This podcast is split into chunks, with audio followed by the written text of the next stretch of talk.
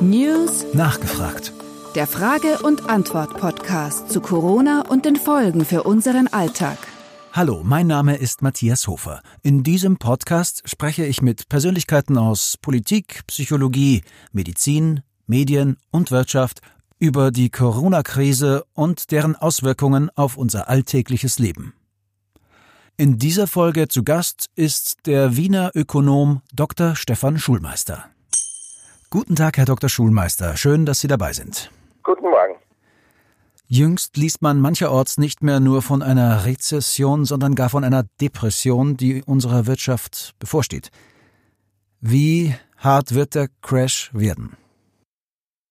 Das kann man natürlich seriöserweise nicht sagen, denn es hängt entscheidend von äh, der Dauer der Ausbreitung äh, des äh, Covid-19-Virus ab.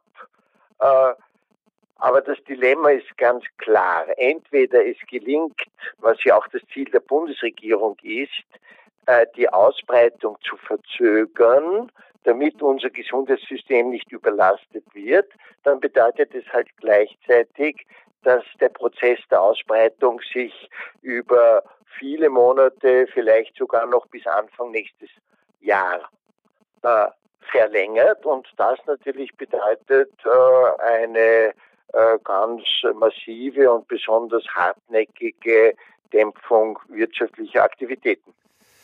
Mhm. Das ist ja eine Art wirtschaftliches Horrorszenario. Trotz allem, welche Chancen könnten wir haben in diesem uns bevorstehenden extremen Konjunkturtief? Naja, sozusagen, äh, wenn Sie von Horrorszenario sprechen, je tiefer eine Krise ist, desto größer sind natürlich auch die Chancen, aus dieser Krise etwas zu lernen. Und diese Krise ist sozusagen eine, die ein bisschen in Richtung Multiorganversagen geht, weil äh, neben der spezifischen Problematik des Coronavirus, neben der Problematik, dass in so vielen Ländern die Gesundheitssysteme in den letzten Jahrzehnten äh, sozusagen geschwächt wurden durch Sparpolitik, kommt natürlich noch das Problem hinzu des dramatischen Verfalls der Erdölpreise, was wiederum bedeutet, dass auch die Bekämpfung des Klimawandels längerfristig dadurch erschwert wird. Warum? Wenn es so billig ist, äh, CO2 zu emittieren, äh, und das ist der Fall, wenn etwa der Preis von Diesel unter einem Euro liegt, was derzeit wieder der Fall ist, dann äh, berührt das die nächste Langfristproblematik, eben Erderwärmung. Also ich deute jetzt mit diesen Beispielen, und dazu kommt noch natürlich der enorme Verlust an äh, Aktienwerten, was wiederum die Systeme der Altersvorsorge betrifft, weil ja in sehr vielen Ländern die Pensionssysteme auf die sogenannte Kapitaldeckung umgestellt wurden. Wenn man also vielleicht ein bisschen überspitzt von einem ökonomischen Multiorganversagen sprechen kann, dann ist ebenso klar, dass es eine große Chance gibt, daraus zu lernen. Auf welchen Ebenen? Auf der Ebene der Stabilisierung der Finanzmärkte müssten neue Wege beschritten werden, um das Ausmaß dieser Kursschwankungen einzubremsen.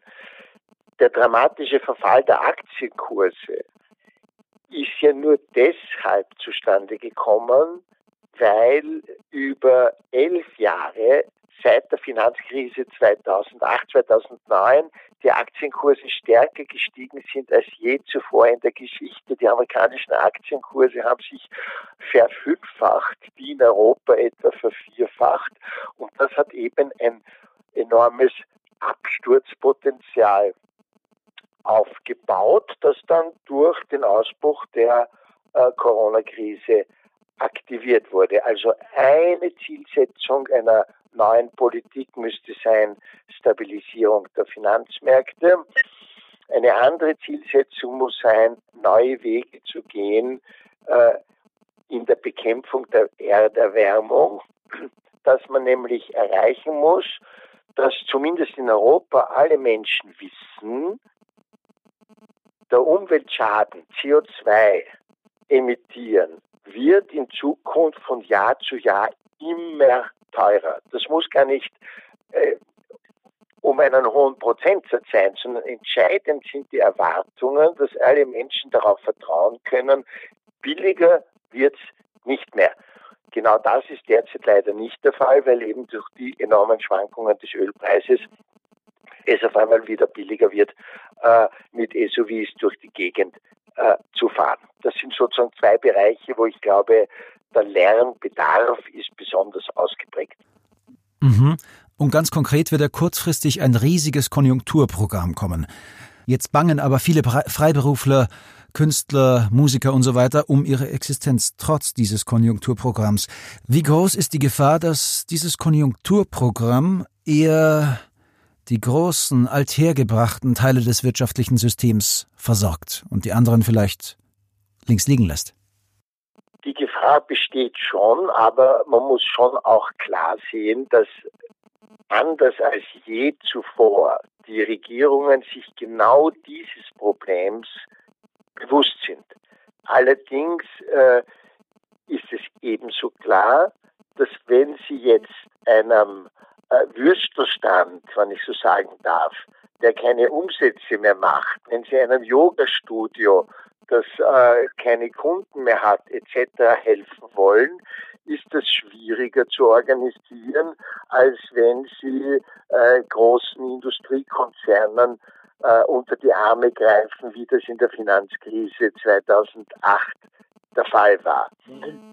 Ja, naja, weil äh, wenn die Industrie betroffen ist, dann haben sie es mit relativ wenigen perfekt durchorganisierten Riesenunternehmen äh, zu tun. Ähm, da können Sie zum Beispiel fast von einem Tag auf den anderen die Produktionsprozesse äh, auf Kurzarbeit umstellen etc. Die Politik hat es im Bereich der Dienstleistungen mit äh, einer unglaublich größeren Zahl von Unternehmen zu tun. Hotelier A in Tirol, ein anderes Hotel, meinetwegen in der Großstadt, Hotellerie, äh, ein Fitnessstudio, ein äh, ähm, Yoga-Studio. Das sind sozusagen sehr unterschiedliche Typen von Unternehmen. Und wenn Sie jetzt den Menschen eine Unterstützung zukommen lassen wollen, so wie ein Arbeitsloser eine Unterstützung bekommt, wenn er keinen Job mehr hat, brauchen Sie eine Grundlage, eine Quantifizierung, wie hoch sind seine Einkommensverluste und wie viel davon können wir ihm schnell als nicht rückzahlbare Überweisung zukommen lassen. Das muss ermittelt werden. Meiner Ansicht nach kann das nur gehen, wenn man die Steuerdaten, die individuellen Steuerdaten, die es ja für jedes einzelne Unternehmen geben muss, als Grundlage hernimmt und sagt einfaches Beispiel, der Gastwirt XY hat im Durchschnitt der letzten drei Jahre einen Gewinn von 50.000 äh, Euro pro Jahr. Wir nehmen an, dass in den nächsten drei Monaten er einen Totalausfall hat. Also unterstützen wir ihn mit der Hälfte dieses Gewinnentgang, so ähnlich wie beim Arbeitsloser etwa die Hälfte seines äh, Letzteinkommens als Arbeitslosengeld bekommt.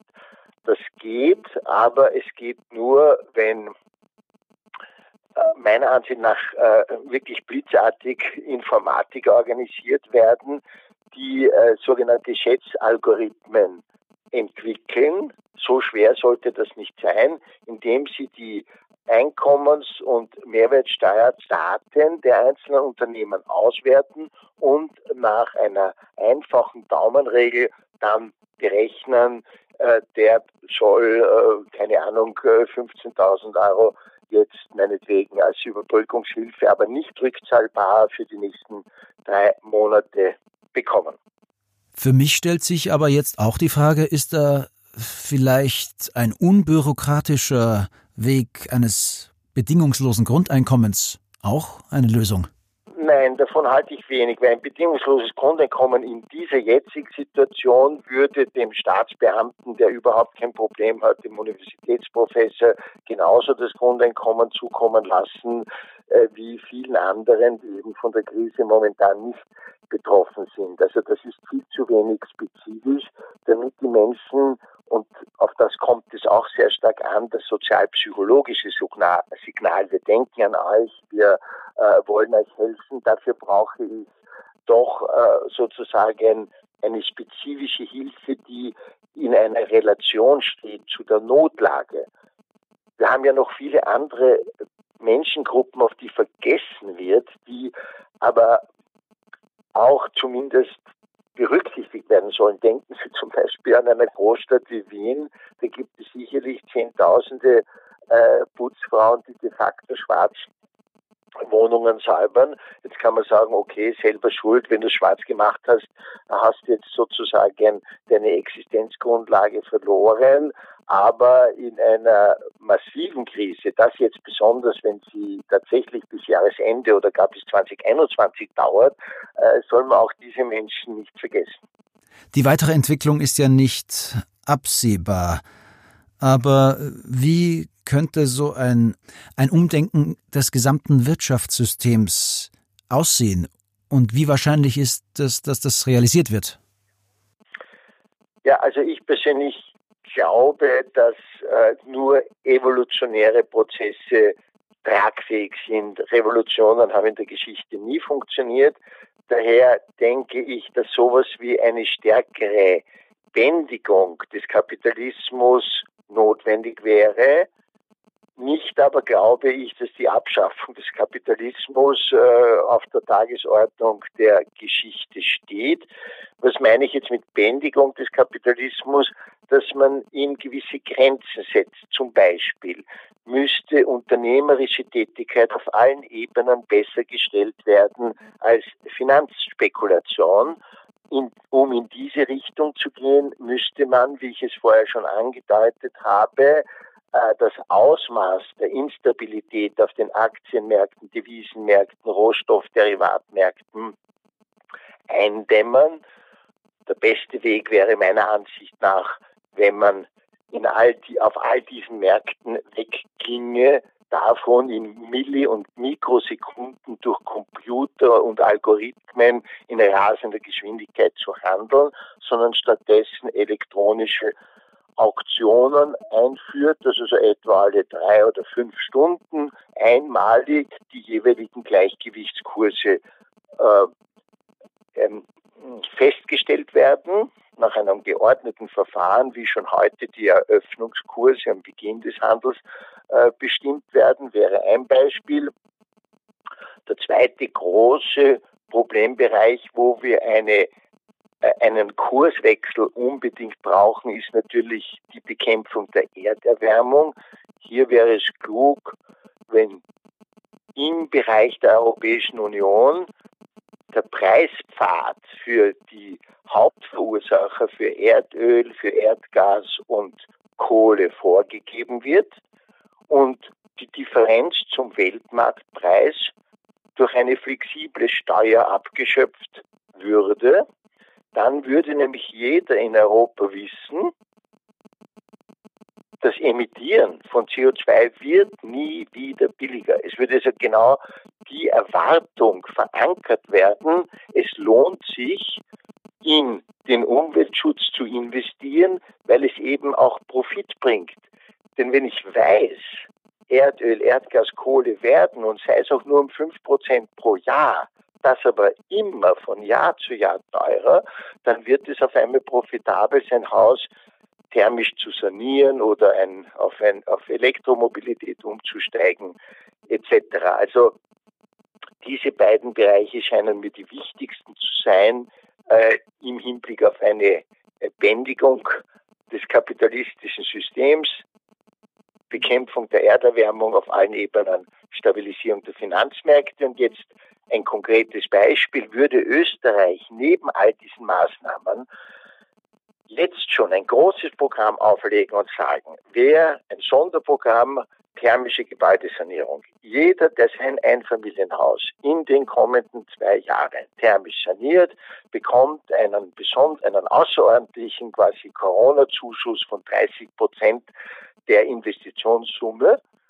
äh, das wird einen flächendeckenden Investitionsboom auslösen, der gleichzeitig vereinbar ist mit den Maßnahmen der Corona-Bekämpfung, weil ja anders als bei Großbaustellen bei einer thermischen Gebäudesanierung ein, maximal zwei Arbeiter eben die jeweiligen Dämmmaterialien anbringen. Dann habe ich sozusagen sowohl ein Signal, das äh, flächendeckend der österreichischen Wirtschaft Impulse gibt und gleichzeitig solche Impulse, die langfristig den CO2-Ausstoß mindern. Mhm. Ich würde gern ganz zum Schluss nochmal zurückkommen auf die sogenannten systemrelevanten Berufe. Was muss passieren, dass so wichtige Berufe wie im medizinischen Bereich, aber auch im Lebensmittelhandel nicht nur beklatscht werden, sondern in Zukunft auch besser bezahlt werden? Das beste Beispiel dafür ist natürlich die 24-Stunden-Pflege zu Hause. Jetzt merkt man erst, äh, wie notwendig wir die 65.000 Frauen brauchen, die unsere alten Menschen betreuen. Äh, die bisherige Lösung habe ich immer schon für eigentlich skandalös gehalten. Wir haben einfach die Notlage von Frauen in Osteuropa ausgenützt, ihnen das Schild selbstständig umgehängt, obwohl das ein glatter Rechtsbruch ist, weil alle diese 24-Stunden-Pflegern werden von Agenturen vermittelt, die de facto alle bürokratische Arbeit für die Frauen erledigen. Das sind also nie Selbstständige gewesen. Aber warum hat man sie als, als Selbstständige behandelt? Weil man dadurch keine Kollektivvertragslöhne zahlen musste. Jetzt, wo sie auf einmal ausfallen werden, wird man deren Wert erkennen und was ich hoffe, man wird lernen, dass wir nicht einen Teilbereich unserer Sozialstaatlichkeit, die Altenbetreuung, aus unserem sonst recht guten Sozialsystem quasi herausnehmen darf und da Menschen zweiter oder sogar dritter Klasse äh, äh, zu schaffen. Was sollte möglich sein, in, sozusagen in der Phase, wenn die Krise dann äh, überwunden wird? Äh, und äh, generell glaube ich, dass das Lernen aus der Krise schon einen Wendepunkt markieren könnte in Richtung auf eine Renaissance, auf eine Wiederbelebung dessen, was man europäisches Sozialmodell nennt, gegen das Modell äh, des Neoliberalismus. Europäisches Sozialmodell heißt, dass eben nicht nur die Konkurrenz von Individuen auf Märkten gesellschaftliche Prozesse steuern soll, sondern eben die Balance zwischen politischer Gestaltung durch einen starken Sozialstaat, durch eine demokratisch legitimierte Politik in Kombination mit freien Gütermärkten bei gleichzeitiger Regulierung der Finanzmärkte. Das ist ganz ungefähr das, was die Prinzipien waren in der Zeit der Vollbeschäftigung in Europa. Man darf ja wirklich nicht vergessen, dass wir 20 Jahre lang Vollbeschäftigung hatten, einen stetigen Ausbau des Sozialstaats bei gleichzeitig sinkender Staatsverschuldung. Und möglich war diese Kombination nur, weil gleichzeitig Unternehmertum eben besser gestellt wurde als Finanzspekulation. Letztere konnte sich bei regulierten Finanzmärkten eben nicht entfalten oder um es ganz einfach auf den Punkt zu bringen, das Profitstreben ist die Kernenergie des Kapitalismus, die die Dynamik antreibt. Und wenn das Profitstreben nur die Turbinen der Realwirtschaft antreibt, dann funktioniert das System. Aber in den letzten 30, 40 Jahren hat sich das Profitstreben immer mehr auf Finanzveranlagung und Spekulation verlagert und solche Systeme zerstören sich selbst. Das ist oft schon in der Geschichte passiert und wir sind meiner Ansicht nach in diesem Prozess mittendrin oder möglicherweise schon in seiner Spätphase. Herr Dr. Schulmeister, vielen lieben Dank für das Gespräch. Vielleicht hören wir uns in Kürze nochmal in diesem Podcast. Es gibt ja noch jede Menge zu besprechen. Bleiben Sie gesund und auf Wiederhören. Danke, auf Wiederhören.